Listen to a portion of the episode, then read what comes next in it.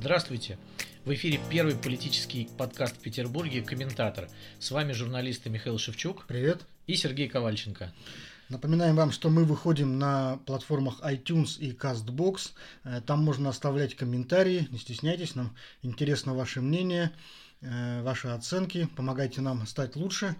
И вместе с вами мы сделаем комментатор еще интереснее. Главные новости этой недели – это ноябрьские праздники. Э, новоиспеченный праздник 4 ноября, День народного единства, так называемый, и 7 ноября, кто как называет, это День Октябрьской социалистической революции для кого-то, для кого-то День Октябрьского переворота. Ну, в общем, для это... кого-то День согласия и примирения, как он назывался в 90-е годы. Да, это праздник более новый такой. Ему вот 102 года сегодня исполнилось, как э, произошла революция социалистическая в России праздник 4 ноября, он, э, ему 12 лет э, или, или чуть больше. Э, он был придуман в 2005 году. И как раз вот взамен 7 ноября людям нужно было дать какой-то выходной, да, взамен того, что уходил, и создать какую-то новую легенду. И вот получился этот день. Слушай, а ты вот отмечал какую-то рекламу 4 ноября Вообще, вот ты ощущал этот праздник э, в Петербурге?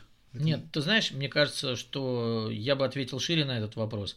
Если этот праздник не состоялся сразу же, 400 лет назад, то вряд ли он состоится и сейчас.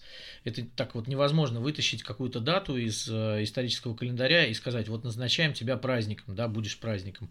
Потому что вот все праздники, которые есть в России, ну, худо-бедно, да, они все-таки привязаны к, к каким-то датам, к каким-то событиям, к тому, что волнует какие-то социальные группы, да, там, ну вот, скажем, День Победы, да, ну это праздник, в принципе, для всех такой, э, там тот же самый, то же самое 7 ноября, это праздник был для большого количества людей, там, как его ни назови. Слушай, ну вот, например, 23 февраля, тоже ведь в этот день ничего особенного не произошло, но как-то его сумели внедрить э, в систему идеологии, и его вполне стали отмечать, его приняли. Он до сих пор существует этот праздник. Ну, он существует как половой праздник, давай так, это День мужчины фактически, да, там э, в России. Это, ну, где-то, где-то, да, где-то есть День отца, ну, вот, э, и День матери, да, у нас вот есть 23 февраля, День Советской армии военно-морского флота, как он назывался в те времена, и 8 марта это Международный женский день. Ну, а почему 4 ноября не могло стать таким же условным днем единства? Ну, пусть он даже не привязан там ни к чему, хотя он на самом деле привязан,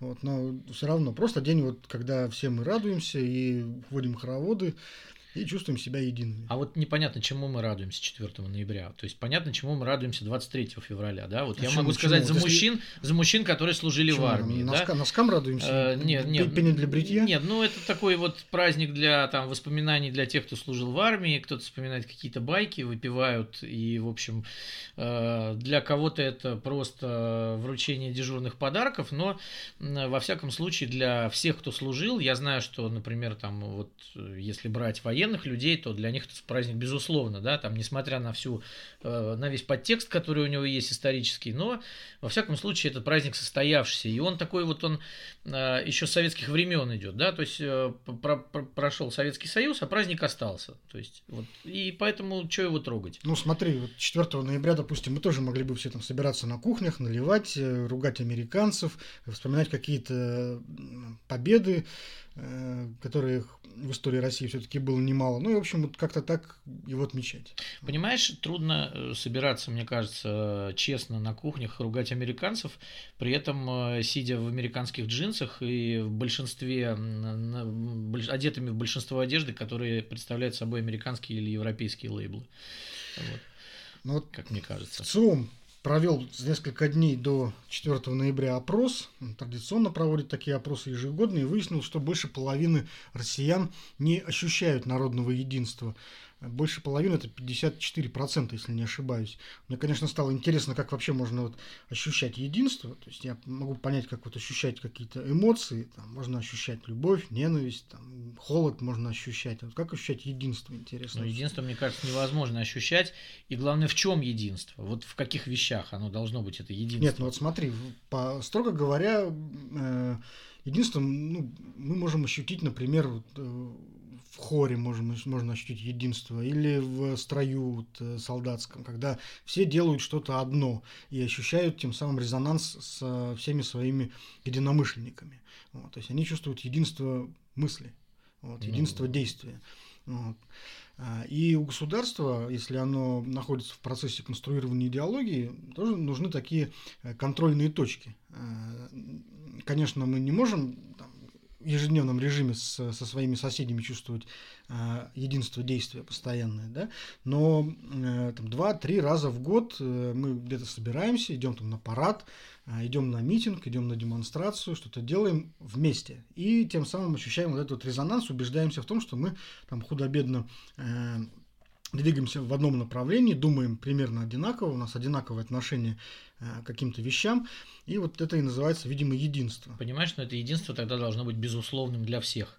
То есть, э, несмотря на там идеологические предпочтения какие-то, оно должно быть вот для, для тебя и для меня, оно вот одно это единство. Да. А как его взять, это единство? Ну, в советское пожалуйста. время было две таких контрольные точки. Это 9 мая и 7 ноября. Да. Э, ну, был еще Новый год, но он не политический праздник, хотя в этот день мы тоже все чувствуем единство. Это... единство. Э, и вот сейчас, получается, осталась только одна эта такая точка, это 9 мая.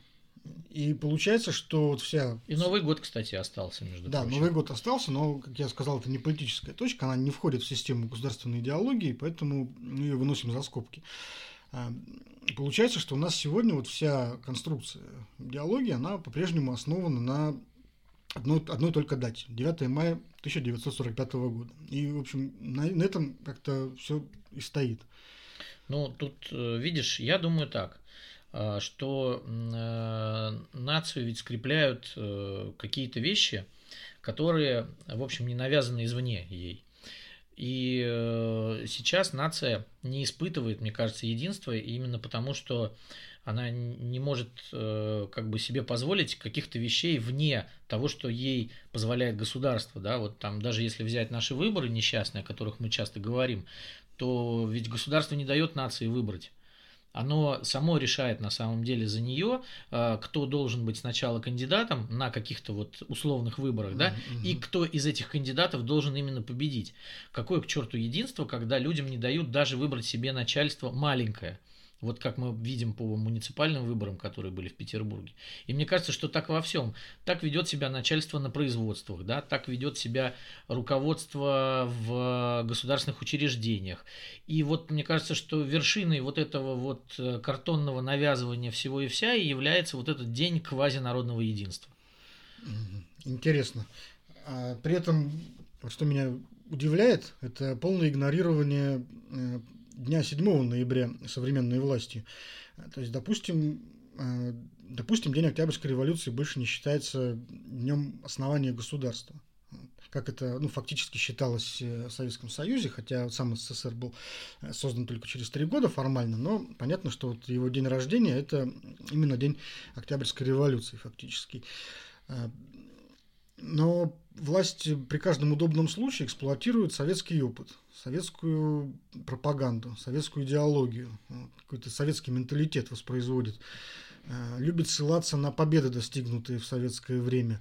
При этом полностью игнорирует э, день рождения этого государства. То есть, как бы получается, что вот у нас э, был царь, царь, царь, царь, потом бах, уже и Гагарин полетел в космос. Вот а вспомни, как рождалось государство. И, как и, называется этот день? Нет, несколько десятилетий, вот они как, как будто вынуты вообще из памяти, ну, из процесса. Вот как-то сразу раз и все. И сразу вот появился уже вот такой, такой уже Брежневский СССР. Да, совершенно верно. И мне кажется, что Тут ключевое слово в названии этого праздника – революция, который, кстати, вот э, когда было столетие э, Октябрьской революции, э, сознательно вот на всех госканалах, во всех сериалах, которые снимали, называли Октябрьским переворотом. То есть вот само слово революция для нынешних властей – это такая пугалка, которая ну вот приводит их в такой вот священный трепет, да, там, начиная с, оранжевых, с оранжевых революций, да, там, с, с других каких-то цветных революций. И вот слово революция само по себе, оно для них – является чем-то плохим. Поэтому, конечно же, это плохой праздник для ну, них. Ну хорошо, хорошо. Допустим, слово революция их пугает, но сам факт события их почему должен пугать? Вот я помню, а, когда исполнилось сто лет революции, приезжала Здесь со мной связывалась одна журналистка с радио итальянского. Она приезжала делать передачу большую про столетие революции. И вот она спрашивала, почему вот в Европе эту дату все отмечают как-то, вспоминают, делают э, какие-то мероприятия, а в России я почти ничего не вижу на этот счет. Вот, ну это же ваша революция, она спрашивала, почему вот вы ее никак не отмечаете в памяти? Я не говорю празднуете. Вот, есть раз, разница между праздником Праздновать и, отмечать, и памятной датой. Да. Вот, вспоминать. Вот Эрмитаж сделал шикарную выставку такую, такую очень торжественную, очень соразмерную вот масштабом события, но все, больше на этом больше ничего не было. А мне кажется, что вот смотри, а, есть какие-то точки, вот, про которые мы говорили, а, которые для власти важны. Да? Там она берет достижения а, советской власти, она в общем, счастлива от того, что был Сталин, она счастлива от того, что был Брежневский Советский Союз, она горюет, потому что он исчез, но при этом, при этом а, культ Николая II. То есть вот как совместить культ Николая II, который существует в нынешней власти, вот этих всех сусальных вещей, которые вокруг э, образа э, бывшего государя-императора, э, вот этих вот стенаний, вот этих вот посещений там могилки, там вот, вот, вот этого всего, как бы, и, и, и тут же они перелетают к э, какому-то сталинизму. Вот это все, на мой взгляд, такая непоследовательность взглядов. Э, люди, у которых нет взглядов, ни политических, ни моральных, они могут себе позволить вот такие вещи. Они могут себе позволить и славить Николая II, и славить Сталина, и славить Брежнева, и выбирать для себя что-то хорошее, а что-то плохое опускать. Вот. И они не понимают, что русская история – это цепь неких последовательных и трагических, и великих событий, да, и гордиться страной можно не только потому, что она вот была только хорошей, как вы хотите, да, вот вы принимаете законы о там фальсификациях истории, но вы сами ни хрена эту историю не знаете, получается. Вот интересные вопросы. Если начать в этом разбираться, то э, появляются очень интересные вопросы. Э, ну, допустим, у нас есть э, какие-то заслуги, да, тот же вот Гагарин, да, но вот, допустим, был бы возможен полет Гагарина, полетел бы он в космос, если бы вот, там 30 40 годами ранее э, какие-то пьяные матросы не устроили бы там, резню каких-то офицеров и дворян. Я считаю, это что... было, было ли это обязательным условием или нет? Я считаю, что все возможно. Вот недавно, кстати, рекомендую всем. Э, вышла книга политического географа Дмитрия Орешкина, который сравнивает э, статистику экономическую начала 20 века, конца 19 царской России и э, сталинского СССР первых пятилеток. Так вот, все люди, которые говорят, что вот Сталин там принял с Сахой, а оставил, значит, с ядерной бомбой, вот статистика, она все это дело развенчивает, потому что темпы строительства железных дорог, например, в царской России Э, в худшие годы, в 2016 году, были выше, чем во время первой и второй пятилетки, когда декларировались одни цифры, а на самом деле были другие. Темпы промышленного производства тоже. Мы сравнивали себя, вот э, ты, наверное, не помнишь, а я еще советский школьник, э, советская вся историография 20 века упорно сравнивала себя с 1913 годом. Первым предвоенным это был самый расцвет экономики императорской России. Так вот, ничего подобного советская власть не создала. И я думаю, что у нее были шансы послать своего Гагарина как, как и, впрочем, у других стран. Вот заметь, э, до сих пор президенты Соединенных Штатов летают на вертолетах Сикорского, а Игорь Сикорский, между прочим, это выходец из царской России. Э, мост Бруклинский в Нью-Йорке построили русские инженеры, которые уехали из Петербурга. То есть куча-куча всего, что было создано в мире, это люди, которые уехали из России, это ее золотой фонд. Я уж не говорю о произведениях искусства Слушай, и культуры, ну... которые продавала советская власть. Э, допустим, в 2013 году Российская империя достигла своего расцвета вот, в экономическом отношении, но в социальном отношении ты не можешь спорить, что э, государство было абсолютно отсталым. Абсолютно, абсолютно верно. безграмотным. Да. Вот, и, именно э, поэтому и рухнуло. Именно поэтому и рухнуло. Ну, вот, смотри, ты, ты чувствуешь здесь противоречие? Как вот может экономически развитое государство в эпоху своего расцвета взять и рухнуть? Вот. А, это очень интересная история, да, это, это история царизма, да, вот те люди, которые Э, говорят, что монархия это хорошо, вот надо бы вернуть нам монархию. Вот родился неудачный царь. Так сложилось, да? Но по закону о престолонаследии именно он стал государем-императором, и все. И получается, что мы зависим... Ну что, все, слушай, ну, отставание началось ну, гораздо, гораздо раньше. Но, гораздо. Вот, вот... Э, Мильтон написал «Потерянный рай» в начале 17 века, когда у нас еще Иван Грозный накол сажал бояр. Э, смотри, у Руслана Скрынникова история ну, есть книга... Литературных памятников на тот момент точно не создавал. 23 ступени вниз. Это 23 года правления Николая II. Николай II не сделал ничего для того, чтобы сохранить собственную империю и ничего для, для ее трансформации. Вот только под давлением Первой русской революции появились какие-то зачаточные формы демократии, появилась Государственная Дума. Но, но царь, вот подожди, царь, подожди, царь под... сам по себе, он противился этому всему. Подожди, так вот в этом все и дело. Его сопротивление э, новшествам и реформам, это и было э, в его понимании, в понимании любого там, консервативного монарха, попытками сохранить империю. Он хотел сохранить ее такой, какая она ему досталась. И получилось что? Ипатьевский дом. Да. И получилось то, что рядом с Ипатьевским домом, я вот э, как раз недавно читал о последних днях э, Николая II. Э, в общем, в Екатеринбурге тогда ждали прихода Красной Армии, точнее, прихода белых ждали. И, э, в общем, в городе было не так много военных красных, и рядом с Ипатьевским домом там было целое юнкерское училище – но почему-то никто не вступился за Николая II, даже военные вот эти вот. Вот, вот. Он был никому не нужен. То, что писали газеты после того, как, ну, там только что в заголовках было не слава богу, да, когда это произошло. Вот так это было. То есть, слава богу, практически все вот это сейчас, ой, там убили государя, тра-та-та, та-та-та-та, Наталья Поклонская, там несчастная женщина, вот... Э, ходит с иконами. Да, ходит с иконами. А тогда, если бы она почитала газеты вот на следующий день, вот всю неделю, когда стало известно о том, что Николая II убили, не было нигде, ни в белогвардейских газетах, да ни, никто совершенно этого царя, ну и поехали дальше, что называется. То есть царь этот никому не самоценен был. Это сейчас его вытаскивают. Это вот Никита Михалков, да, вот эта вот тусовка вокруг Владимира Владимировича, которая существует. Они там шепчут на ухо про великого государя, там про эту империю, про... И вот этот праздник то, точно так же был Ну, государству нужна идеология. Вот, ему, им надо на что-то опираться. Они сейчас Я... решают, что лучше опереться на этот период, потому что он, может быть, э, благодаря своим экономическим показателям, кажется им э, каким-то более приятным. Хотя я не очень понимаю, почему.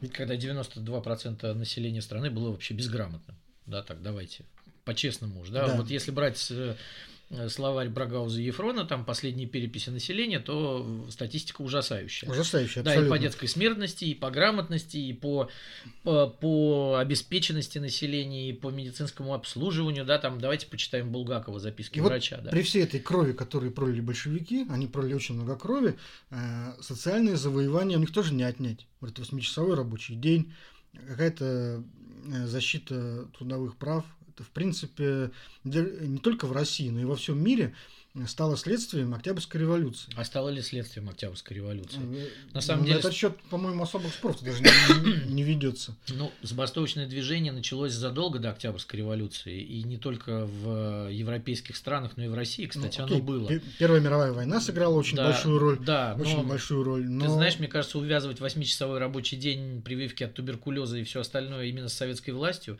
будет не очень корректно, потому что мне кажется, что Россия могла трансформироваться и другими способами. Мы тогда тогда с тобой, вот если мы берем эту посылку, то мы должны сказать, что Россию по-другому трансформировать нельзя. То есть раз в 300 лет здесь нужна хорошая кровавая встряска, которая, значит, подтолкнет нас к следующей трубе кровавой. Получается, мы по-другому не можем.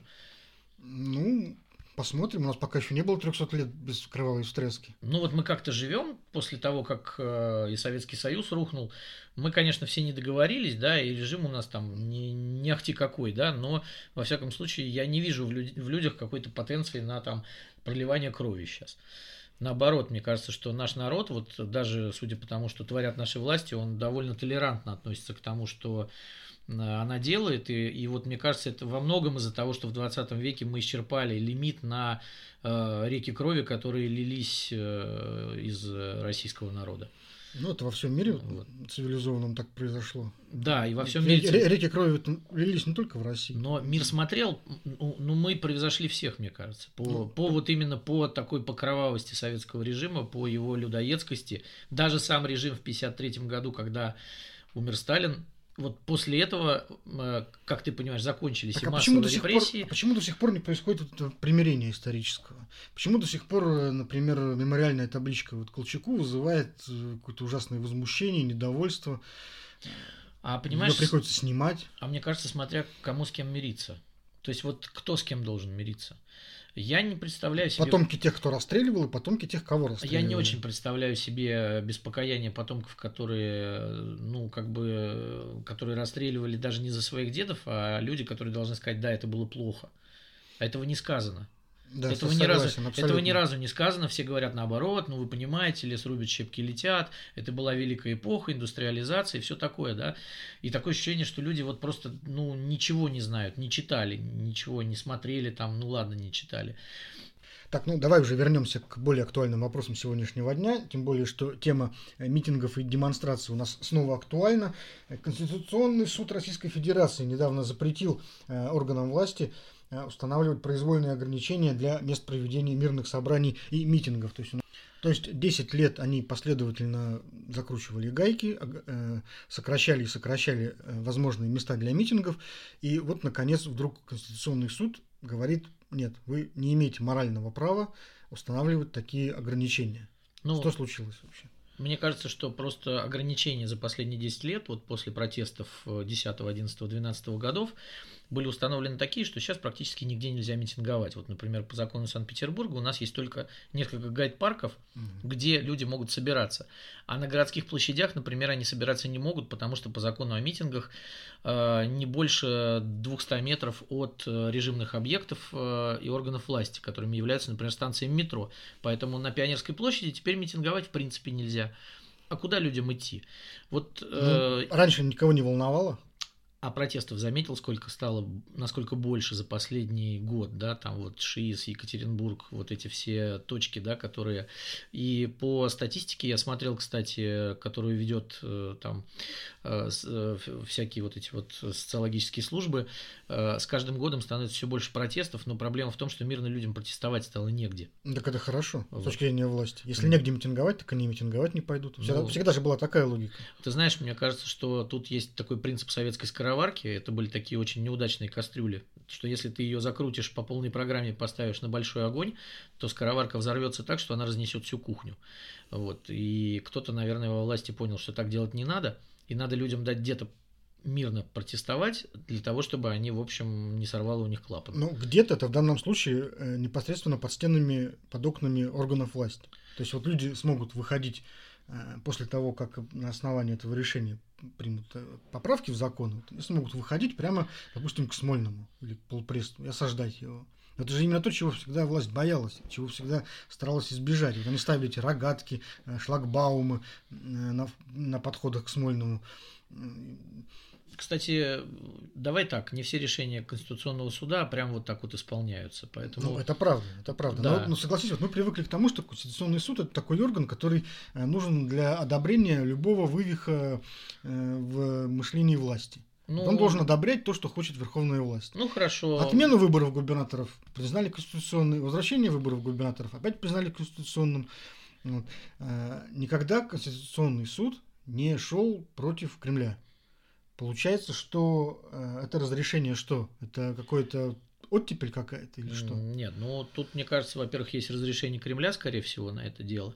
Но с другой стороны, мы ведь э, понимаем, что можно внести три взаимоисключающих законопроекта с поправками в парламент Петербурга, потом долго-долго мурыжить это в комитете по законодательству, обсуждать, отзывать и так и не вносить, в общем. А когда будут спрашивать из Москвы, ну что, внесли в закон о митингах, там, э, про- протест прокуратуры, там придет какой-то, они скажут, да не, ну мы вот обсуждаем, мы находимся в процессе обсуждения, скажет Денис Александрович Читербок. И так и будут обсуждать этот закон, его можно обсуждать еще два года до следующих выборов.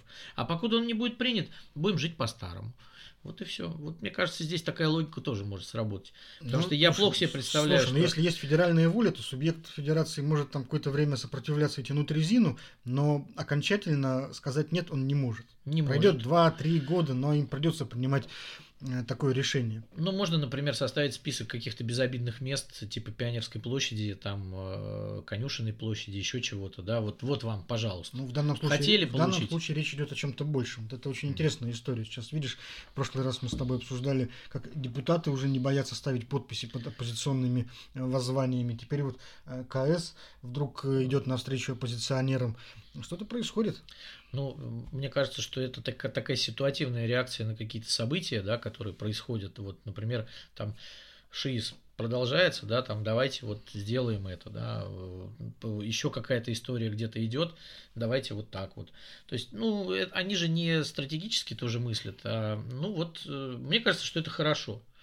Ну и как теперь будет выкручиваться Смольный? У нас Александр Дмитриевич Беглов, как известно, э, является большим скептиком в отношении выражения народного недовольства. Он э, говорил не раз, что закон нарушать нельзя, оскорблений быть не должно. И когда его спрашивали о э, силовом разгоне митингов, тоже всегда высказывался э, в том смысле, что вот есть закон, есть интересы жителей и туристов, которые нельзя нарушать. Нет, ну, конечно, сейчас найдутся сразу какие-то деятели, там, типа Максима Резника или Бориса Вишневского, которые тут же внесут законопроект о поправках к закону о митингах. И, и вот тут-то мы увидим. Да, и вот тут-то мы увидим, как на самом деле ведет себя Александр Дмитриевич Беглов, Вячеслав Серафимович Макаров, который тоже там э, славил полицию после первомайского разгона. Вот, поэтому тут, э, я думаю, что нам осталось недолго ждать бегловской реакции на все это дело. Хорошо. В Смольнинском районном суде суд отказал стороннице партии «Единая Россия» Анастасии Колп. Это, если помнишь, была такая помощница э, депутата Виталия Милонова в бытность его еще э, петербургским э, парламентарием.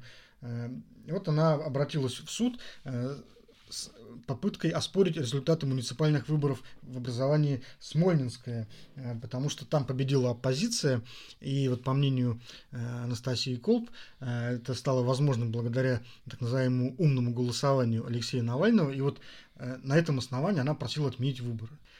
Если бы суд принял решение в пользу Анастасии Колб, то тогда можно было бы отменить итоги любых выборов в России. Потому что умное голосование, как мы понимаем, действовало не в вакууме, не только в Смольнинском, но и на всех, на всех выборах в этой стране. И тогда любой кандидат мог пойти и начать оспаривать эти выборы. Слушай, а ты вообще вот веришь в силу умного голосования? Ну, я видел силу умного голосования, потому что я ходил голосовать вечером 8 числа, и стояла очередь из молодых людей, которые смотрели смартфоны и как раз были на сайте умного голосования. Мне всегда казалось это довольно сомнительной историей, потому что э, невозможно, мне кажется, просто вывесить в интернете список фактически за месяц до выборов и повлиять на их исход тем самым. Ну, не знаю, мне это кажется, слишком что... просто. Понимаешь, если бы это было так просто, то не нужны были бы никакие там избирательные кампании и прочее. Просто Навальный mm-hmm. пишет список, вешает в интернет, и все идут и голосуют. Вот. А, по-моему, в этот список были включены в основном те оппозиционеры, которые и так проделали большую работу и были очень э, сильны в своих округах.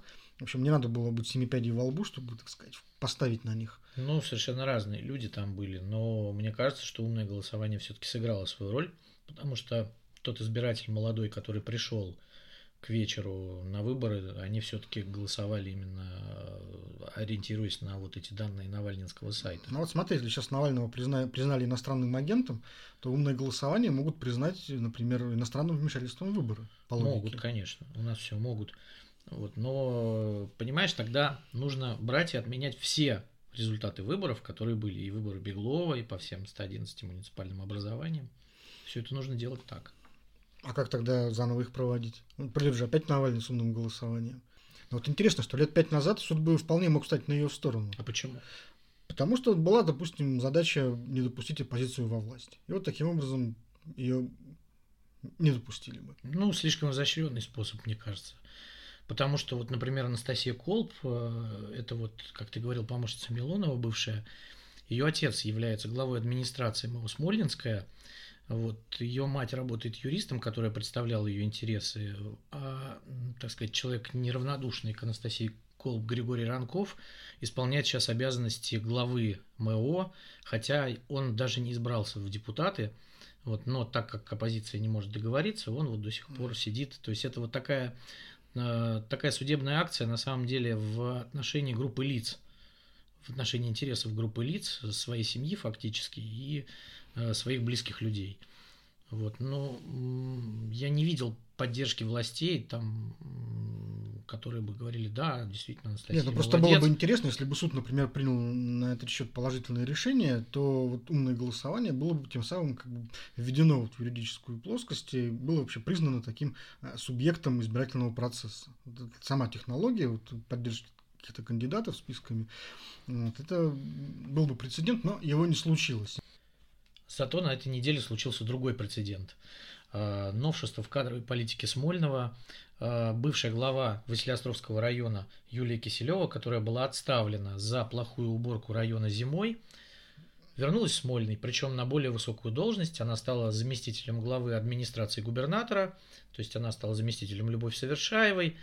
Вот. А до этого главой э, комитета по ЖКХ был назначен другой такой же вот человек, который не справился в центральном районе с уборкой. Э, и, в общем, э, получилось так, что остался только глава Фрунзенского района, еще не пристроен э, в высокие коридоры власти, но он, по-моему, работает советником у Александра Беглова. То есть все люди, которые плохо убирали город и которые были с позором просто выгнаны из, из своих кабинетов, вот они практически все и вернулись. Ну, они получили компенсацию за свой позор публичный. То есть вот их публично выпороли, а потом им надо было что-то за это хорошее дать. Ну, не зря страдали. Потому что все же прекрасно понимают, что не эти конкретно чиновники были виноваты в плохой уборке снега, но вот кого-то надо было выпороть. Вот. Их высекли, вот. а за это нужно теперь как-то компенсировать. Может быть, они в конце концов только вот снег плохо убирают, а все остальное не очень хорошо делают. Ну вот видишь, это мы с тобой понимаем, да, вот тут сидим и говорим, что мы понимаем, что эти чиновники э, вот не так сильно виноваты в том, что произошло со снегом у нас. Но Александр Беглов не объяснил это людям. Он сказал, ребят, ну вы знаете, я все понимаю, да, там, представляешь, по телевизору сказал, да, это не они, но мне надо было кем-то пожертвовать, а теперь я возвращаю этих людей, они прекрасные профессионалы. Но так же не, не, не бывает. Не бывает. Вообще, э, власть это такой интересный э, механизм, в котором, в общем, можно находиться вечно, и из которого практически невозможно выпасть. То есть, если ты становишься чиновником определенного ранга, то ты уже, в общем, никогда из обоймы не выпадешь, если ты сам этого не захочешь. Или если не случится чего-нибудь совсем форс-мажорного, там какого-нибудь дикого уголовного дела невероятного, да, тогда можно. А в целом, насколько я вот наблюдаю за последние там, много достаточно лет, ни один чиновник по-настоящему не потерял в влиятельности и в авторитетности. Ну, То есть, э, тот, кто провинился, тот, кто даже пойман за руку, э, зачастую э, просто перемещается на другую должность и покинуть вот обойму вот, номенклатурную он не может. Вот, а Марат Мелсович Аганесян?